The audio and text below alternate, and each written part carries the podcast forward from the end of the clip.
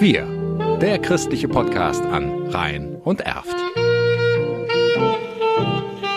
Mit Bernd Hamer. Sommerzeit ist Kinderstadtzeit. In immer mehr Städten gibt es sie, die pädagogisch betreuten Großspielprojekte, wo Grundschulkinder tagsüber in eigenen Städten leben. Ja, also in der Kinderstadt gibt's natürlich auch verschiedene Jobs. Also wir haben hier jetzt Bäckerei, Bank, Finanzamt, alles Mögliche. Und wenn man eine halbe Stunde gearbeitet hat, dann kann man sich bei der Bank fünf Viertis abholen, so heißt das Geld. Und je nachdem nach halt nach Job, wenn du zum Beispiel beim Shop oder beim Kunstatelier bist, dann musst du ein Hürti Steuer zahlen. Ja, wie im echten Leben bekommen auch die zehnjährige Franka und ihre rund 90 MitbewohnerInnen in der Kinderstadt Hürth nichts geschenkt. Was auch der Hintergrund ist, warum es Kinderstädte gibt, sagt Betreuerin Caroline Pfleger-Weckmann. Ja, was wollen wir den Kindern beibringen? Das ist Erwachsenenleben nahebringen, wie das so ist, so wie Mama und Papa arbeiten gehen, wie die Gehälter überhaupt ausbezahlt, wo, was, wie.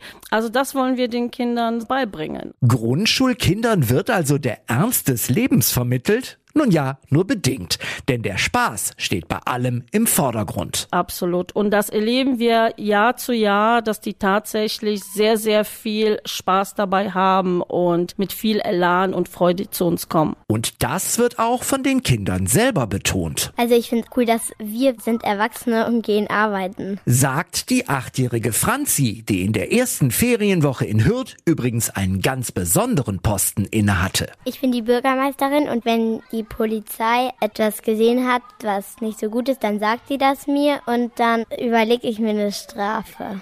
Aber auch Bürgermeisterin sein ist wie in vielen realen Städten kein Fulltime-Job. Also wir gehen arbeiten, kriegen genauso Geld wie die anderen, aber wir kriegen 45 extra. Eben fürs Bürgermeisterin sein. Während die Kinderstadt in Hürth in den ersten beiden Ferienwochen stattfindet und ausgebucht ist, kann man in Bergheim noch sein Glück probieren. In Kitzhausen, wie es dort heißt, geht es erst am 24. los und alle Infos gibt es im Netz auf kitzhausen.de. Wir, der christliche Podcast an Rhein und Erft.